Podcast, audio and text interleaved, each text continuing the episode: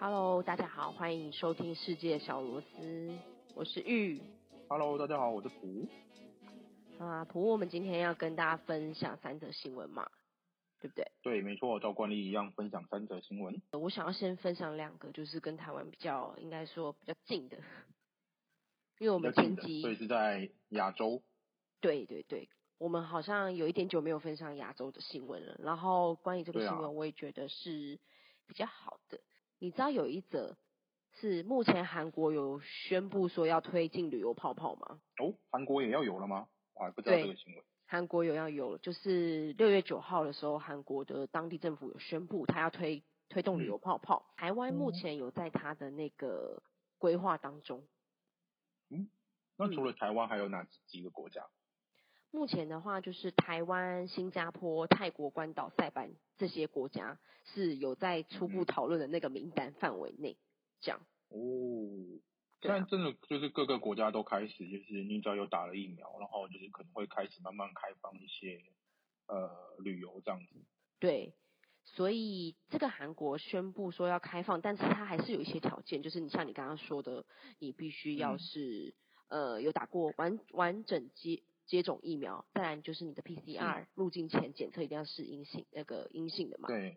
然后它一开始要开放的时候也不会太多，大概可能。预计会是每周一到两班左右，嗯，嗯，所以实际上人数也不多，嗯，可能就会控制在一到两百个人之内，对，因为飞机不可能坐满嘛，或者可能最多不会超过五百这样，对，所以他可能一开始开放可能就是每周可能就是两百多个人左右，嗯，入境这样，嗯，嗯嗯，所以对于对啊，那还不错。对啊，对于台湾就是台湾人很爱去韩国嘛，是一个好的消息，这样，嗯，可以再。继续观察看看。嗯、好哦，嗯，哎，你刚刚说到两则，那另外一则是哪一个国家？另外一个你要不要猜一下？也是台湾人很爱去的国家。也是台湾人很爱去的国家。对。嗯、呃，那我猜日本。哎，不是，你要猜就是很多大学生必旅喜欢去的国家。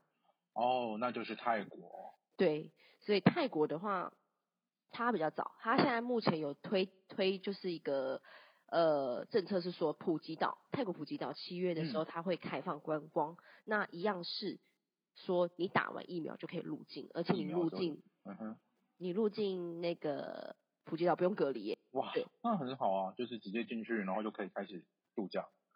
对啊，所以对于说假没有太多的人。其实算是省了一个十四天的十四天的一个时间啦，这样。嗯，这很好。除非回来台湾还要再隔离。对，那就是看到时候台湾的疫情的之下的政策。而且啊，而且他有说泰国他会先开放普吉岛，就试水温。等于说，如果普吉岛的成效很好的时候，他十月可能会再继续开放，说有接种完疫苗的人可以进入曼谷啊、帕达亚、清迈等九个省份。嗯哼。嗯，OK，好，就是先试个水温，如果真的可以开始的话，就是泰国整体就是会慢慢开始开放这样。对，目前目前是有这样子的新闻释放出来，嗯，所以我们可就是对于韩国、泰国旅游有兴趣的人，可以就是稍微再关注一下。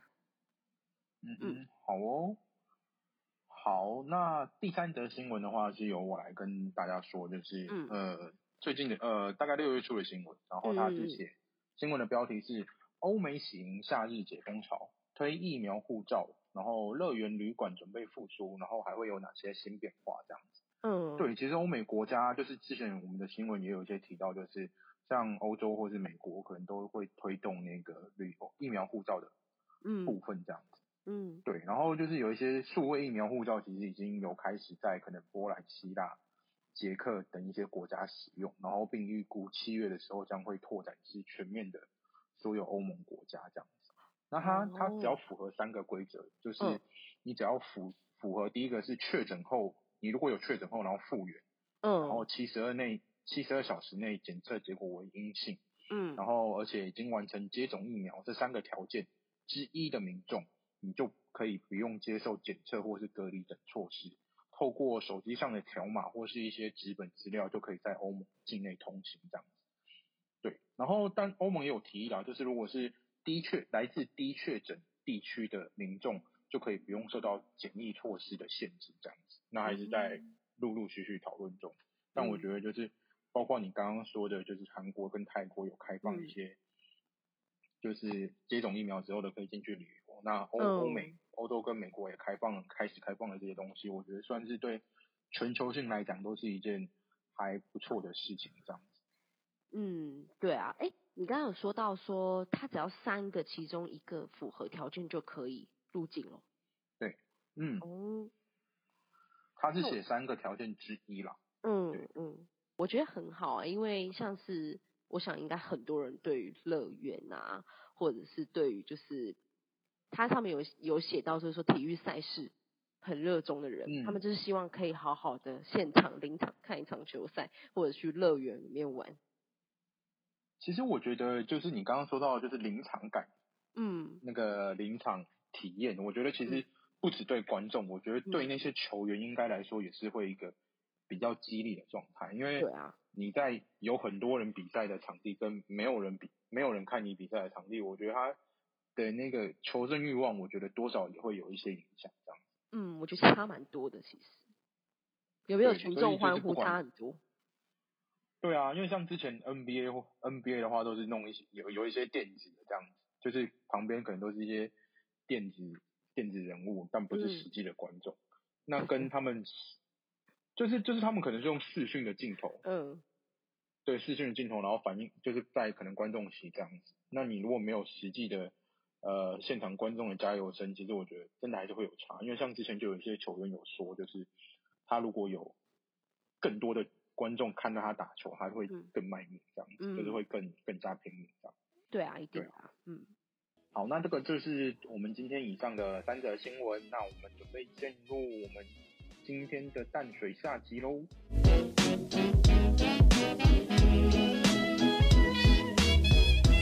大家好，欢迎回到世界小螺丝。那我是玉。Hello，大家好，我是卜。那还有我们就是上集的讲师 Corinne。嗨，yeah. 大家好，各位螺丝粉们。又回来了，终于又回来了。又回来了，相隔一周。等痒痒，等的心痒痒的一集，为什么要拆成上下集？很想一次听完，是不是？对啊，都听了。那就要等解封之后来参加我们走读啊。好，再再去参加，对不对？对啊，现场一次把它听完。好，好，希望赶快。真的，上一集你们记得我们还讲到，就是关于淡水的闽南文化，对不对？没错。嗯。那这一集的话，我们就是想要请 Corinne 帮我们讲一下，就是淡水洋人街的那个部分。哦，洋人街吗？洋人街跟这个台湾人的街道，其实它分隔开的地方，就是在有马街铜像、马街胸像的这个圆环的位置。只要过了那个圆环，就是变成洋人的街道了。第一个呢，我们会先看到的建筑物就是马街医馆。它本身是一个很特别的建筑，因为它有着那个西洋式建筑的老虎窗，然后又有着闽南式的这种台阶，可以进去到它的医馆，所以它是一个中西合并的建筑。那这个建筑呢，是他之前行医的时候，呃，等于是诊所。哦，等于诊所的位置。那他之前呢是租房子，刚来到台北淡水的时候，他是租在呃后面大概走路五分钟会到的一个小民宅。对，嗯嗯，我们如果在走导览的时候，也是会经过他之前的租屋处，从外面就是看进去，这样是一个有着狭长院子的一个小房子，这样。他本身的职业就是医生吗？不是，马杰博士他本身是一个传教士。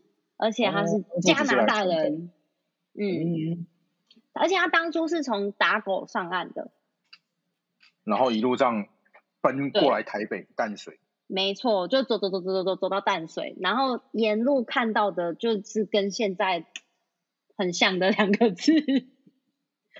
瘟疫。哦，对，所以他就决定从行医这一块来去宣扬他的传教的事业。嗯，对，嗯，真是一个伟大的人。嗯，好，那我想请问，就是马偕他一开始行医的话，他是做哪一科啊？哦，他其实没有，就是专门什么科别，可是。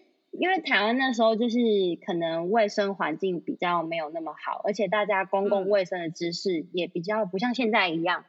就像我们去大稻城的时候，我们不是说成天来他的房子是豪宅嘛？一第一个，因为他有自来水，再来他有抽水马桶。嗯，那以前没有啊，以前上厕所怎么办？以前大家上厕所就是提水冲掉，对对，没有就没有马桶。就是有水啊随地随地解决，好不好？随地解决，对，所以才会疫病重生呢。对，然后他一碰到人就问说：“你有没有哪里不舒服？我帮你看看好吗？”然后大家都觉得这个人很奇怪，很可怕。嗯，啊，那是个大好人呢。可是因为解救天下长相跟台湾人不一样啊，大家都叫他阿猫鬼，阿猫鬼。对，嗯、然后对啊，就觉得他外国人长得不一样，而且在以前台湾人的印象里面，都是觉得啊，这种阿猫鬼就是会欺负我们，就是会打仗啊什么之类的，所以他其实很难深入台湾民间。嗯、然后，嗯、呃，大家对于他是又好奇，但是又害怕，就是又想接近，就是又不敢，所以就会有人去偷看他。嗯然后他家里面，嗯、呃，西方人的饮食文化就是会吃肉排嘛，对，他可能吃猪肉或什么 whatever，然后但是他就拿刀叉在切肉，他不会用筷子，嗯、好，所以就有人邻里开始在相传，嗯、哎呦，黑那红毛鬼也假狼吧，这样子，对，哦、对，很很容易流传、嗯，对啊，因为以前西方文化还不知道嘛，然后他就喝红酒。喝红酒，然后又被邻里看到，邻里、嗯、就说：“哎呀，红毛鬼也铃铛会这样子，就觉得他很邪恶，是什么吸血鬼吗？嗯、这样子，嗯嗯、对，然后他就觉得很伤心很难过，因为他很想要跟大家打成一片，可是大家都害怕他。然后有一次，他很开心，他获得了一批红药水。哦、红药水大家可以把它想成就是类似优点。”对，哦，就是 anyway，就是可以拿来擦伤口啊、消毒这样子，好。然后他拿到，他就觉得好开心哦，他要把这个发给大家。他就在他的就是他家外面，然后去人群聚集多的地方，就是说，哎，这个给大家免费拿哦，这样子。而且马街他是第一位用台语传教的传教士。啊，这么厉害！我觉得很以工代利哦。嗯，所以现在那个。我觉得有可能哦，所以现在在马街医馆旁边的那一座教会，它还是一样维持着用闽南语来做礼拜。嗯、然后，哦，然后在台北市，我记得是呃李登辉先生之前常去那个济南教会，他们也都是以闽南语来传教这样子。嗯，非常的特别，所以他就是问说，呃。下午黑昂有注意大家要来 table 这样子，类似这一种，对，然后大家就一、嗯、一哄而散，就是台湾人，你知道，就是啊不用钱吗？嗯、就拿了，就打得很开心。然后拿光之后，马街觉得、嗯、哇太好了，我踏出了人生的一大步，他们终于愿意，终于有个小成就，肯拿我的东西，对，嗯、然后转头一看，然后地上怎么超多滩红红的液体，原来台湾人不知道那是什么东西。大家就拿了，觉得、嗯、哦，这个瓶子好漂亮，玻璃，然后里面不知道什么倒掉，把瓶子带回家。啊，很坏。对，也不是很坏、啊。他看到不就很伤心？他超伤心的、啊，他就心灰意冷，就是一度想说要回去加拿大了。结果就是传说故事是这样子的，嗯、像刚刚就是不是有问到说，哎、嗯，那他这样子行医传教是主专攻哪一科？哦，嗯、那就会有很多人说马街就是拔牙的啊，哦，其实这是一个有小故事流传，嗯、对，就是有一天他就坐在那个可能公园的长椅上思考着，想说怎么办，嗯、就是台湾人都好像没有办法在这里宣扬我的宗教，然后旁边就一个阿婆，嗯、他就痛的在地上打滚，对，那很夸饰吧？嗯、对，他就上去问说：“阿婆，阿婆，你是安娜？”对，嗯、阿伯讲我喙齿痛，对，然后马杰就问他说：“阿阿是多几 key 这样子？”然后他就帮他拔掉，嗯、拔掉之后呢，嗯、阿婆就不痛了，然后就觉得这个按摩柜太厉害了。他会帮人家扳喙齿，而且搬搬完就不痛了，就开始宣扬，嗯、然后就超多人来找他拔牙齿，嗯、就开始口耳相传，就觉得他是个好人。嗯，对，所以后来还拔牙忙不过来，他甚至就是必须要训练一批拔牙的团队，嗯，来帮他一起拔牙，所以他还教别人拔牙。那个时候就是还有那种照片流传下来。对，就是他带着他的拔牙团队，嗯、然后比如说在那种树下啊，帮台湾人拔牙。我跟你说，嗯、俄罗斯什么战斗民族，我们台湾人才是战斗民族，不用打麻药，嗯、不用躺在那边，就站着让你拔牙。听起来就觉得很痛，是不是觉得台湾人很厉害？对，哇，听起来好痛啊！可能拔牙比牙齿痛相较起来更不痛吧，因为对啊，牙痛很痛，拔掉反而对对对对对，他觉得太痛过了就过了。拔掉，嗯、反正那个就已经松动了，啊、可能就这样就拔掉了。有哎、欸，有其实有文献记载说，马街他在台湾帮台湾人拔了两万一千多个牙齿，有，所以他真的拔了很多。据说就是在教会还是哪里，就是有那个透明的那种收藏罐头牙齿。啊天哪！收收，请问收藏这个要干什么？嗯。I don't really 很像坏人才会干的事情，但是有点像捷克的那种人骨教堂啊，嗯，对不对？这样说起来有点是，是不是？有有密集恐惧症的人不能看。哦，对，看到很多牙齿。嗯，然后这个马偕博士呢，他本身也非常的接地气，他不止就是在台湾行医传教，然后呢，他。还帮，就是他可以说还蛮蛮，我觉得台湾人应该要蛮感念他的，因为他不管在、嗯、呃刚刚讲的医学跟宗教上面，他在教育上面也做出了很大的贡献。他第一次，嗯、呃，他总共回去加拿大两次，对，嗯，那第一次的时候呢，回去募款回来就盖了他马街医馆旁边的那个教会。那第二次回去的时候呢，他募募了两六千五百二十块钱的加币回来，他就盖学堂。对，他人怎么那么好啊？还特别回去加拿大募款，超好的哎！我觉得他嗯、呃，很多出发点可能是为了让他传教容易啊，或干嘛什么之类的。可是他做的这些，我都觉得台湾人应该要蛮感念他的。嗯、对啊，听起来很棒。而且他的学堂是还有后面还有在新建说女学校，就是女生也可以去读书，嗯、对，嗯，在那个年代真的是很难想象，嗯，一个突破啦。而且他是不是，啊、他是他是不是就是连老婆都是台湾人？没错，他、嗯、他的太太叫做张聪明女士。本来叫做，嗯、本来好像叫张聪，对，然后后来就是，嗯、呃，也是，就是这个罗，呃，这个叫做什么？CCR，CCR 有听过吗？分分尺，有，我有听过 分分尺，你有听过分分尺？有有，有，我们可以再跟就是比较年轻的螺蛳粉们稍后解释一下什么是分分尺。好，就是他谈了这个异国恋，然后。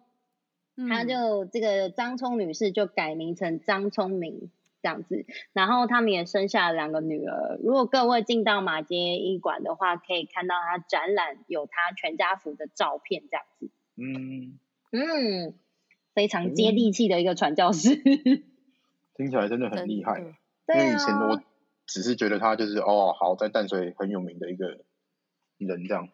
对，然后，然后就只知道说哦，马街有医有盖医院什么之类的，好。对，然后但是不知道他其实付出了这么多，真的蛮厉害的。因为呃，目前我们知道就是在双连那边的马街医院，然后在红树林那边有马街医院嘛，嗯，这两间都是马街博士他就是创立了基金会，一直延续到后来，然后就是盖了这几家医院这样子。嗯哼，哦，嗯，没错。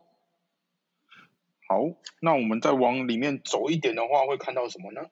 好，那我们接下来再往前走，就是会到小白宫喽。但是这个小白宫呢，其实是淡水人这样叫的。嗯，真的。我正想问，嗯，他原本是叫小白宫吗？他原本不叫，他本来的名字叫做海关总税务司。好长啊。很长吧？好，所以这是以前的地方现在的海关吗？哦，不是哦，不是哦。呃，我们把它的名字拆开来听哈，海关总税务司，嗯、所以司代表说这里是办公的地方，嗯、对。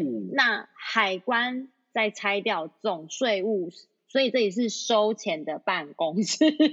哦，对这里是算税的地方，哦、算关税。嗯、对，收钱收钱。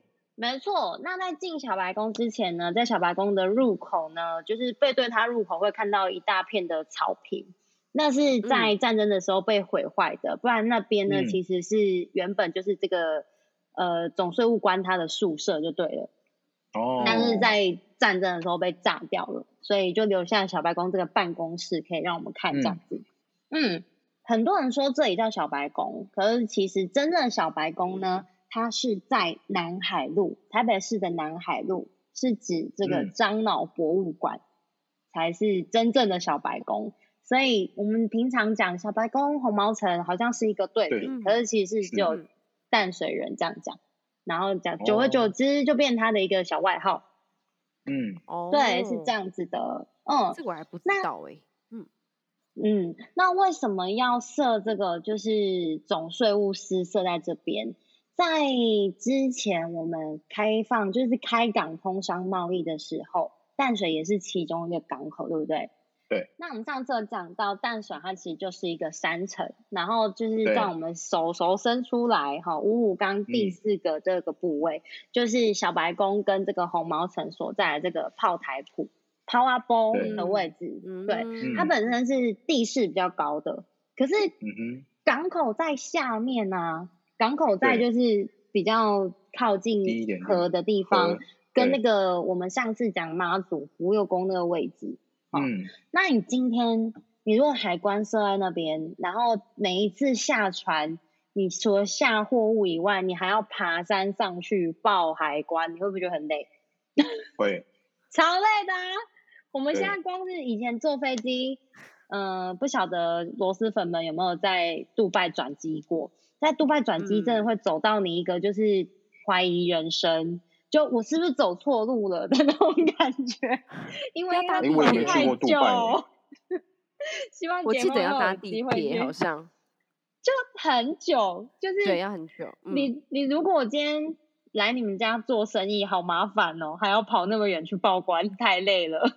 好，对啊，所以淡水那个时候有分两个，一个叫长官，长是平常的常，对，这个就是比如说就是，嗯、呃，现在讲的话就是，我们那时候是在清朝统治之下嘛，然后后来由日治，嗯、后来又就是转回来就是国民政府这样子。Anyway，、嗯、当时呢就是在呃，不管是清领期间或者是日治期间，他那边就是设了长关跟洋关。长关呢，就是给这个就是大陆地区，然后来台湾的民众他们报关用的，好、哦，等于是以民俗的概念。好、嗯哦，那洋关的部分呢，洋就是西洋的洋，好、哦，西洋的洋，嗯、然后就是专门给这些就是通商贸易的商人用的。对，嗯、那当时最主要呢，就是为了要让他们开港通商方便嘛。不用啊，每次来你台湾摘茶叶、摘樟脑都要跑这么远，太累了吧？哈，所以在那个呃小白宫，好红毛城的下面，就是靠近河的旁边，嗯、有一个临时海关，好、一个临时海关，哦、它嗯、呃，在我们之前带带淡淡水导览的时候，好像已经有就是把它做成一个开放空间，可以让民众参观。对，所以解封之后，大家也是可以去看看。嗯，哦，哎，我还不知道那边有这样的小地方。有有有，可以去。等解封就有地方去了。嗯，好，那嗯、呃，这个小白宫的话呢，其实会讲到这个接官亭。接官亭就是接是迎接嘛，那对，嗯、呃，去迎接官员的这个呃一个地方，那只有在淡水河的这种河港才会出现接官亭。像我们上次有讲到，就是在福佑宫那边有个接官亭，好，嗯、然后在台南那边，好，台南那边的那个那种河口的港口也是会有接官亭。对，那如果说真的要去报关的话呢，我们的海关其实是在大道城旁边有一个塔城街那边，现在是一个海关博物馆。好，所以哦，如果你说你从有印象。对，如果你从淡水上来，刚刚已经讲到了嘛，要你爬上山丘，你就已经累得半死了。然后如果你还要去，还要跑到大道城去盖章，太累了，谁要给你做生意啊？对啊，好不便民哦。对，哦，所以他们就做了这种便民的设施啊，所以小白宫就被盖起来了。哦，然后就是负责赚钱，然后下面还有一个临时海关这样子。好，然后。这个小白宫呢，它非常的，我觉得是一种简朴的漂亮，简朴的美，因为它就是有非常多个拱形组成它建筑的各个面。然后，对，听说它本来不是白色的，哦、听说本来不是白色的，就是维多利亚时期那种就是重砖式的。好，哦、那是因为后来就是日治时期，日本人认为白还是就是很。嗯、呃，很高洁的一个色彩，所以把它漆成白色了。嗯、对，我原来是日本人涂成白色。嗯，是日本人把它 涂成白色的。哦，哦，也导致他现在有小白宫的这个称号这样子。嗯，那除了带大家看这个小白宫的建筑的主体本身呢，我们还会特别带大家去看一个呃很特殊的地方。是是厕所吗？对。哇，我有觉得每次带，我有发现每次走读的老师都会把大家默默的带去厕所，对啊，就人家又不想上厕所，干嘛硬要来他厕所？对，这边有一个特别的地方，有一个很特别，厕所的位置呢，以前是所谓的就是佣人房，嗯，就是小白宫本身是办公的地方嘛，对，那。总是会有就是要服侍官员的人，所以就是那个那里是就是佣人待命的地方啊。哦、嗯，那就算是佣人房呢，嗯，也不能盖得太随便。好，所以厕所其实也盖得蛮漂亮的，嗯、而且要必须一出门就感受到主人那种光芒。所以，嗯，导演老师就是带大家到厕所，都会开始做一件很奇怪的事情。什么事情？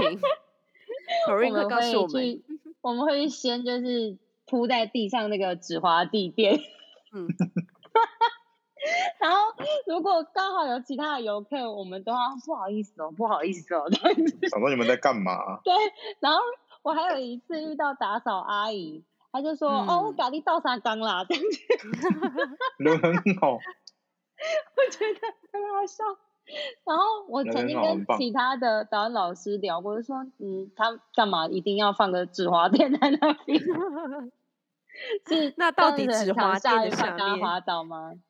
就是有着太阳图案，那种散发着万丈光芒的马赛克拼贴在上面哦，非常的漂亮。所以呃，佣人们从房间里面走出来呢，第一个就先感受到主人无上的光芒。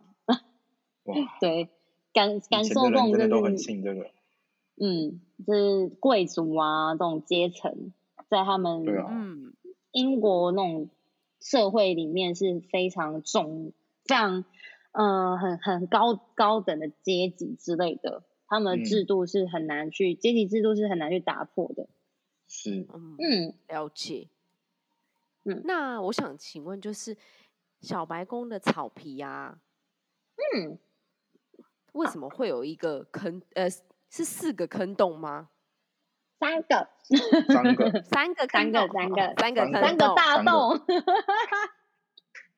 因为这个问题问的很好哎，因为每一次客人都会说，是不是那个炮弹炸到，所以变这样子？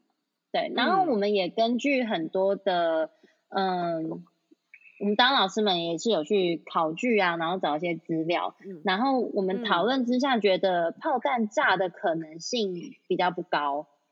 嗯，第一个是因为炮弹在轰炸的时候，它一定是不规则的。可是我们去参观的时候，可以看到它三个洞是哎、嗯、有点呈现一直线的，对，嗯，对，蛮整齐，蛮整齐的嘛，好、嗯，然后再来第二个就是呃，不管是中法战争或是就是中英战争，就是第一次鸦片战争、嗯、，anyway，反正台湾有打到的这些呢，我们虽然都是赢的，但是嗯，以中法战争来说好了。上一集我们在清水岩清水祖师庙的时候有聊到说，哎，就是睡觉睡到一半，突然有人喊谁要换谁要换，嗯，对。那在这种就是已经被打到街道上，他都已经上岸了，敌军已经上岸了，他是不可能再轰炸你的地面的，因为会炸到自己人。对，所以由于就由于这两个因素，所以我们排除掉说是炮弹把它造成有坑洞那么大在那边这样子。嗯，好，那各位螺蛳粉们，如果说你们对于就是这个谜题有兴趣的话，其实还蛮多，就是新闻台啊，或是一些报道记者，他们都有去做这个专题。据说呢，在这个红毛城跟小白宫这边有这个淘金的传说。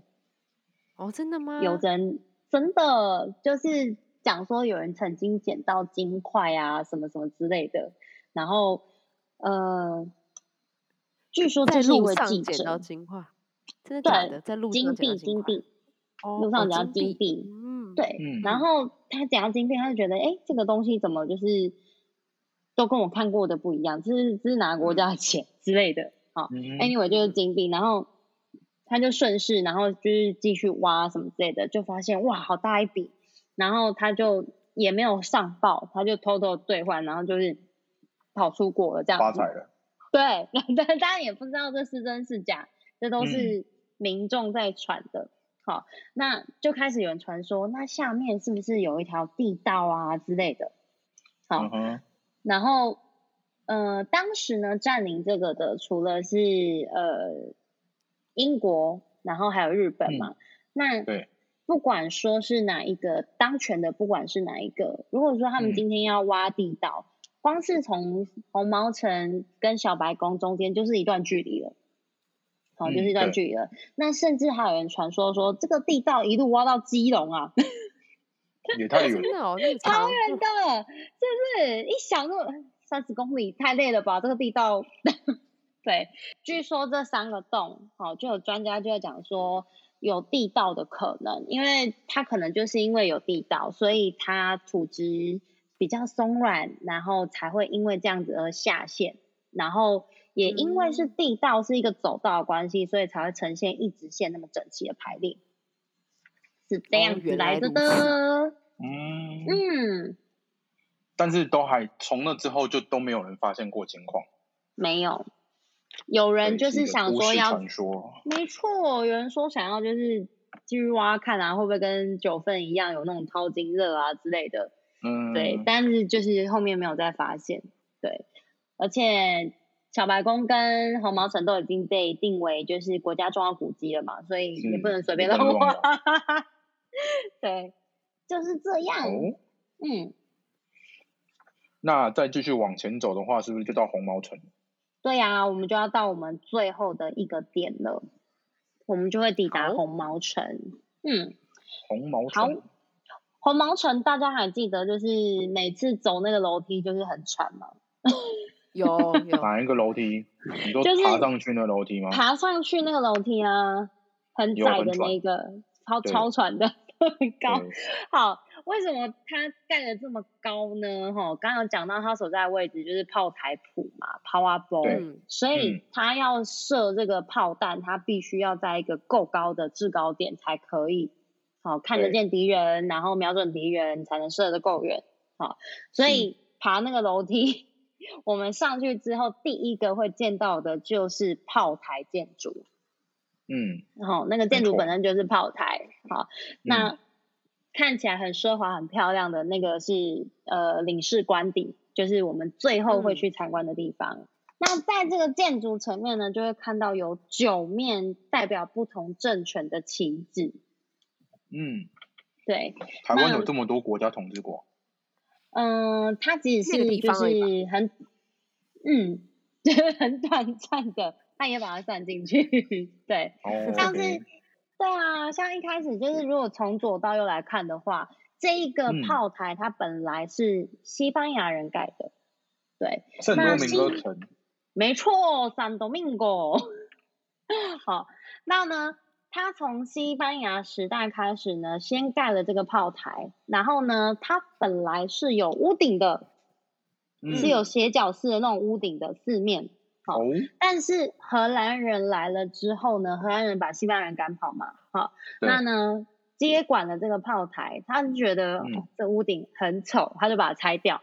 好，所以、哦、我们现在看到的是没有屋顶的，哦，没有那个斜角式的屋顶，对，对就是它有那种城垛式的那种城墙的那种建、嗯、建呃特色，嗯，对。是然后后来呢，又换成了郑成功政权的旗帜。嗯，好，但这边要跟大家就是螺蛳粉们说明一下，郑成功本人其实并没有来过红毛城，红毛城，他本人没有来到这里，他其实来台湾八个月就拜拜了吧？嗯，我记得没多久就去世，好像对对对对对，他本身就不在了。那他本人呢，从来他的足迹从来没有跨过浊水溪以北。哦，都是在南部。没错，他足迹是没有跨过的。当时，嗯、呃，我们都知道说，哦，郑成功就是打退荷兰人什么之类的，好，那他去收复红毛城呢，是派他手下去把它收回来，就是去把那个、嗯、那边的人赶跑，说，哎，现在不是你们当家了这样子，好，嗯，所以当那个手下去把他插旗子之后呢，没多久就是郑成功本身就是也掰了，好，嗯，所以后来呢，台湾是在呃乾隆。二十二年的时候，我记得吧，就是发生了那个林爽文事变。嗯，有有有听说过。是，他就派了施琅，然后来平定林爽文事变嘛。然后平定了之后呢，乾隆这个盖章 boy 他就觉得盖章 boy，对我就叫他盖章 boy，因为他很喜欢在书画上面盖章嘛。对，对，好，然后，盖章 boy 他就觉得说，天哪，我。人生中做了十件太了不得的事情了，哦，平定台湾的民乱是最后一件，嗯、所以他就把自己平，就是把自己封号为十全老人，好，所以台湾是一直到，嗯、呃，就是在在以前，就是大陆地区的那些政权就知道说，嗯、哦，那边有一个有个宝岛叫台湾，Formosa 之类的，嗯、但是一直到乾隆二十二年的时候才被纳入清朝版图。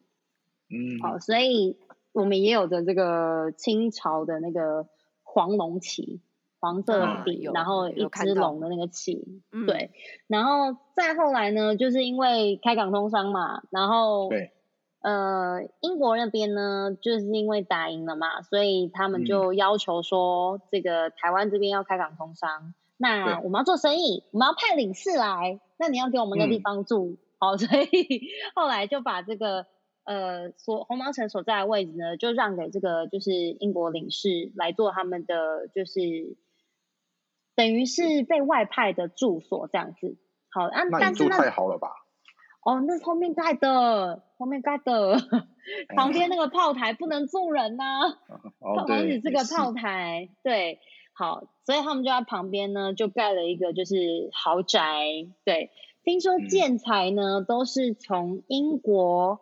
送到厦门，再来到台湾的，嗯、所以建材都来自英国，千里迢迢哎，是不是？盖一栋房子，很高级进口，对啊，而且是维多利亚女王最爱的红砖式建筑，他都看不到啊，呃，但是上面有他的这个标志啊，好，它可是。当时席卷了全世界七十八个地区，然后成为日不落帝国伟大的维多利亚女王哎！耶耶，Victoria the region，好，然后就变成了英国领事馆。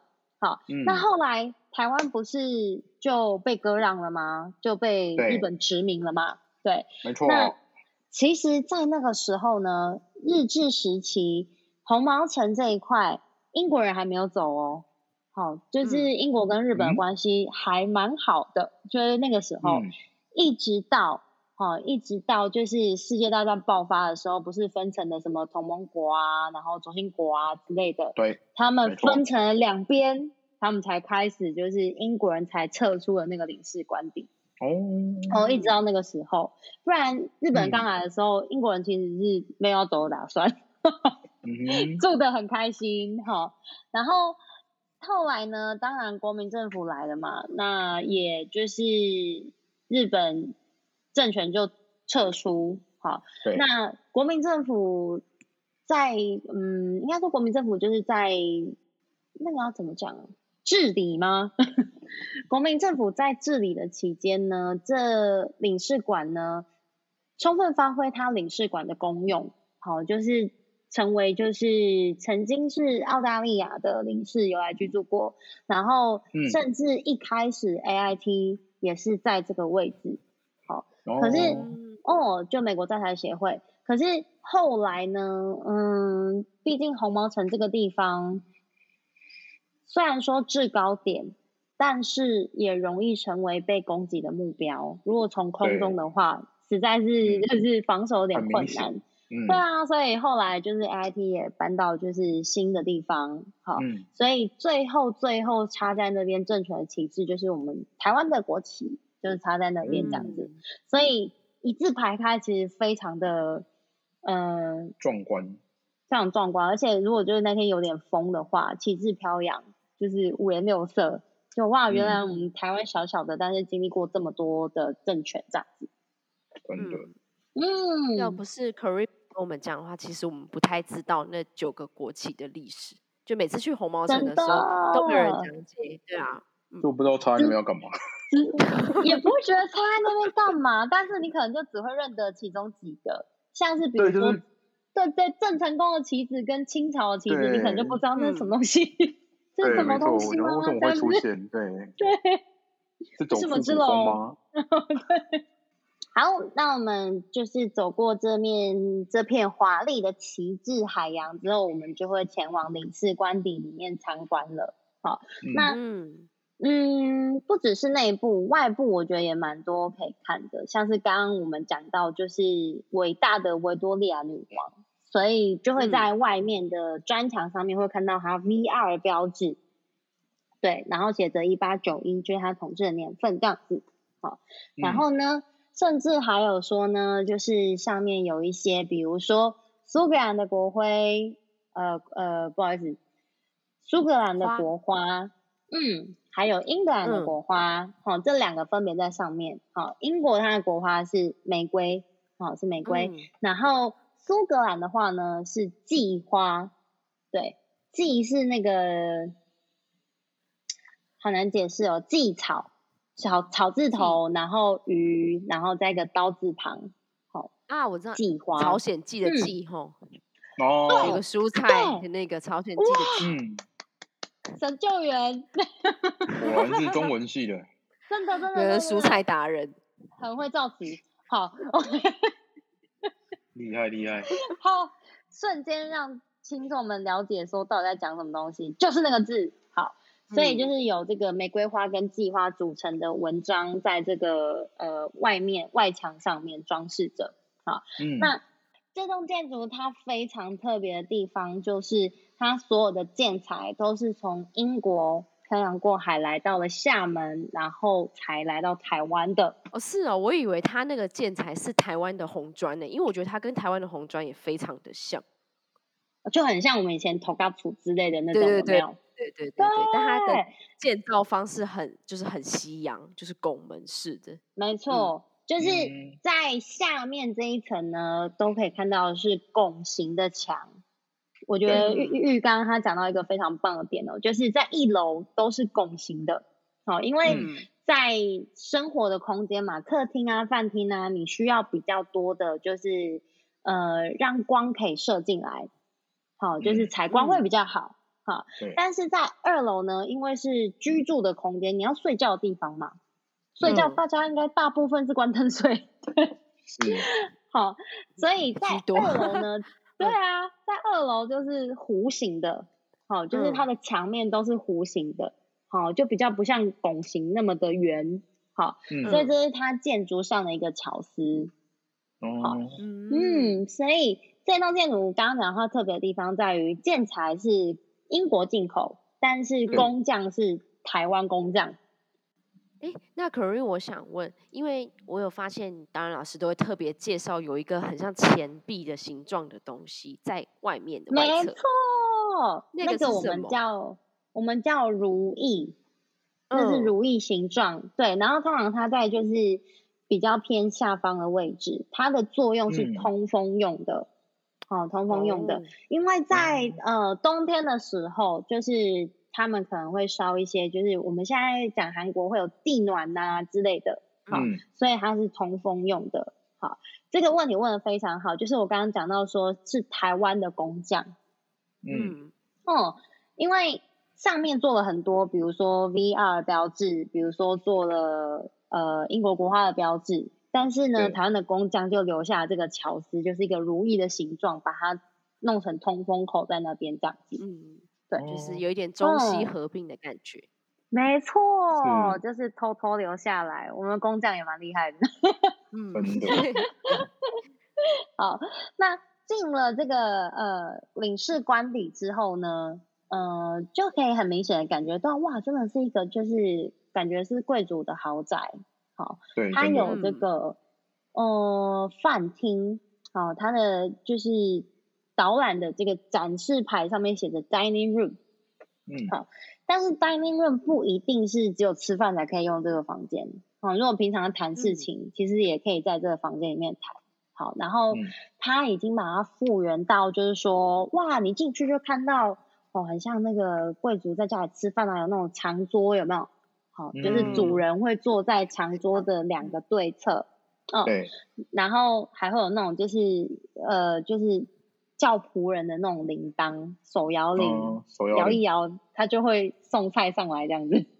对，就是我觉得很像那个，你们有没有看过那个唐顿庄园？里面就有一个仆，他叫仆人会有一个呼叫铃在墙壁上面，他用手按。对对对，然后全部的人都会听到那个声音，也没有全部的人，就是呃某某几个仆人就会听到、那个，他想叫的人，对对对对对，就会听到 铃声，负责贴身服侍他的人，对对，好，就类似刚刚玉刚才讲的这样子，就是会有那种呼唤铃这样子，好，那、嗯、旁边的空间呢，就是有点像客厅，好，可是它整个的那个嗯配色都是偏。红色系、粉色系这样子，好，然后白色的沙发啊，还有地毯，好，然后窗帘几乎都是偏红色、偏粉色系。嗯、这个是在英国这种贵族的家里面都会有的一个空间，我们通常叫它叫红厅。嗯，好，红厅。但是，嗯，但是红厅的英文不是 red room 哦，不是红色的房间，它的名字叫做。Drawing room，drawing room，嗯嗯，听起来像画画的地方，嗯，对，画画那个桌，对。但是呃，相对的话呢，通常在二楼会有另外一个相对的空间，叫做绿厅。好，绿厅，但绿厅的英文也不是 green room 哦，绿厅的英文是 chatting room。嗯，好，chatting 就像我们现在聊天这样子，好，这个就比较可以理解了，好。那它在二楼，所以是比较私密的，在主人家楼上的房间，好，所以这个绿厅呢，通常是给就是女主人，然后跟比如说来访的呃她的闺蜜友人啊，女性友人，他们聊八卦的地方，好，嗯就比如说最近进了什么好货。我老公最近送我什么？Oh. 类似这种，好，你看我这个珠宝很漂亮，嗯、类似这种。好，那红厅的话呢，就比较偏向是男主人跟他重要的一些往来的官员啊，或者是一些客户啊，他会在红厅去聊一些公事上的东西。嗯，好，所以不是真的是画画的房间哦。哈，它的名字虽然叫 drawing room，嗯、但是是呃给。男主人，好，男士们来去，嗯，办公吗？也不算，哈，因为他有他自己的书房，好，有点像他的会客室，好、嗯，然后有点像他们在里面，就比如聊天的内容，可能就是，哎、欸，最近那批货怎么样？哦，哪一支股票会涨？啊、哦嗯、之类的这种，嗯，就是男人的话题，男人的话题跟女人的话题是不一样，对对对，没错。好，那这边的话呢，就是呃，我们当然在导老师们在介绍的时候，会尽量就是告诉呃这些来听导览的旅人们，好，告诉他们说，哎，大概说就是。国家现在在维护这个古迹，然后它大概是怎么样去复原它原本室内的这些摆设？对，对。那可是真的去看的话呢，如果你上到二楼是看不到红厅，呃，看不到绿厅的存在的。好，嗯，为什么？就是，嗯，呃，我不晓得是他们，呃，就是。官方维护的单位有他的考量还是怎么样？但是上面那一层目前就是全部都是被摆放成寝室的样子，好、嗯哦，全部都是卧房，对，对，是没有看到、嗯、呃正常应该会出现的这个红绿厅，绿厅，对，嗯，所以在跟就是呃我们的客人讲解的时候，我们除了讲说就是哎我们。正常来说是怎么样？我们觉得应该是怎么样？然后还有他这个，哎，我们觉得怎么样可以更好？我们都会去在告诉我们的客人这样子。嗯嗯，我觉得那我们可以远远的看到吗？远远的看到绿厅吗？还是它的都是全部关关闭？二楼的绿厅？呃，二楼是它的空间都是开放的，可是它就没有设置，它就没有设置绿厅这样的一个空间。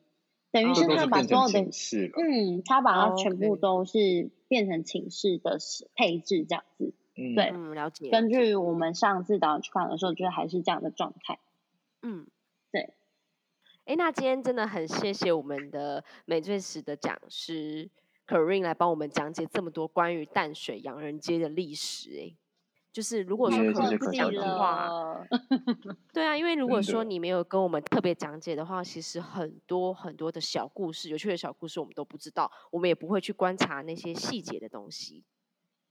对，因为这样子，因为我跟玉都有实际去听讲师干爹的讲师就是讲过嘛，然后我们这样子录音下来，然后跟实际走过，其实实际走到，然后讲师会讲的，真的除了刚刚可小姐、可老师说的这些之外。他们还会再讲一些很多很细微的地方，这个都是我们在录音的时候没有说到的，所以如果有机会的话，大家也可以去参加干爹的活动，这样子。很希望可以现场跟大家讲。对，对，但是现在 就是碍于时间的关系。嗯，希望大家可以之后可以多多报名。那如果说大家想要实际体验一下走读的。行程的话，等到时候疫情趋缓的时候，呃，美最时的官网会再释放出报名的日期，到时候就是大家可以多多关注哦。哎、欸，那那个可老师、可小姐，她其实也有自己的一个专属 Podcast 频道，然后我们再给她工商时间一下。啊，真的吗？我得到我工商时间了，好。Hello，各位螺蛳粉们，大家好。如果说大家最近有空的话呢，在家防疫也可以听听，就是我自己的频道。我的频道叫做微醺旅途 Karin's Tipsy Way。如果可以的话呢，嗯、再请就是主持人们帮我把链接放上去，我也会帮你们把链接放上来的，好吗？可以的，没问题。好，好，互相打广告。Okay. 互相打广告，耶！我们这次支持一下 Corine，开心。嗯，好，那今天的节目就到这边喽，谢谢大家的收听，大家拜拜，拜拜，拜拜。